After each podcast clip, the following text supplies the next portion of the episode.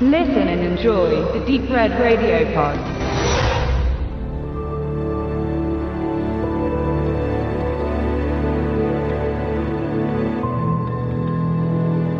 Das mit den alles kontrollierenden autonomen Computersystemen hat ja noch nie ein wirklich gutes Ende genommen.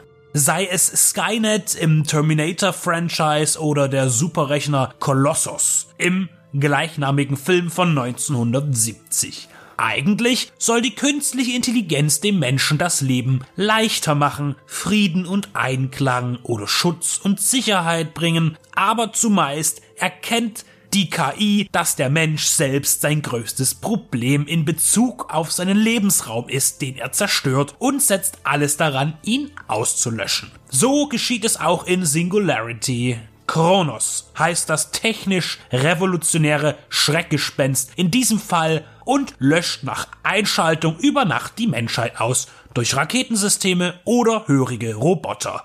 Ein paar glückliche Seelen entgehen dem Genozid und leben auf der Flucht. Das Ziel von Kronos bleibt die totale Auslöschung und so schickt das System einen menschlich anmutenden Roboter namens Andrew, der selber nicht weiß, dass er einer ist, in die Welt, um die letzten Menschen zu finden und die übrig gebliebene Gemeinde zu unterwandern und letztlich zu vernichten.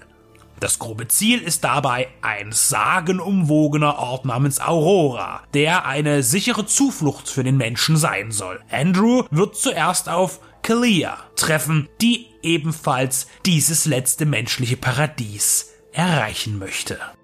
Die schweizerisch-US-amerikanische Produktion ist ein Ideenhybrid und nutzt dabei inhaltliche und optische Bezugspunkte zu populären Unterhaltungsfilmen.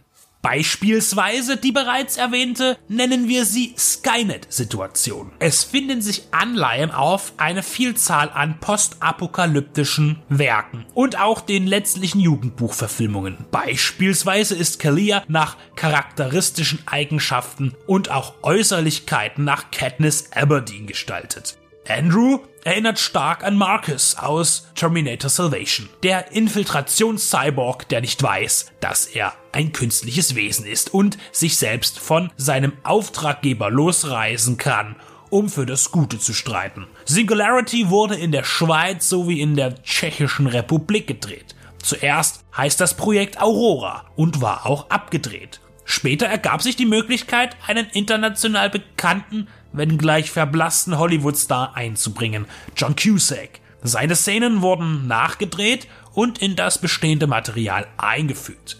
Mit der Aussicht auf eine weltweite Auswertung wurde auch nochmal an den computergenerierten Special Effects gearbeitet.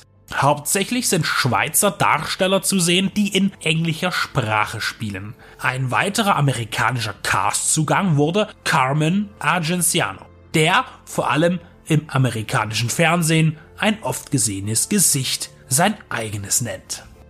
In den USA gab es sogar eine limitierte Veröffentlichung im Kino. Für eine Independent-Produktion ist das ein großer Erfolg. Und dass sich die Macher Mühe gaben, ist deutlich zu sehen. Nur reicht das nicht aus. Besonders bei den CGI-Effekten muss man sagen, dass auch hier niemand den jungen Regisseur Robert Kuba davor gewarnt hat, nicht mehr darzustellen, als man finanziell kann. Schlechte Effekte können einen soliden Film erst richtig schlecht machen. Man sollte nichts zeigen, was im Budget nicht halbwegs glaubwürdig machbar ist oder eben andere kreative Wege suchen als billiges CGI.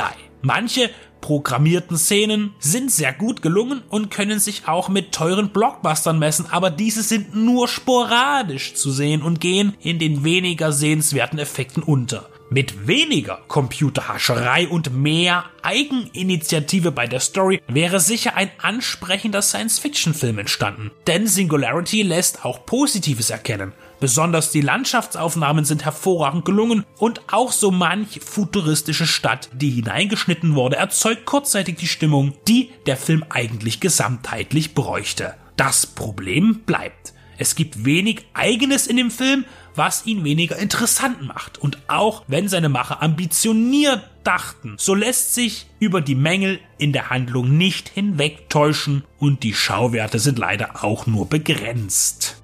Für einen Independent-Film aus Europa ist das Ergebnis beeindruckend. Aber das macht das Gesamtprodukt nicht wirklich besser, denn er soll dann auch seine gesamte Laufzeit fesseln und sich nicht in Jahrzehnte alten Drehbuchfallen und zu sentimentalen Herkömmlichkeiten verstricken.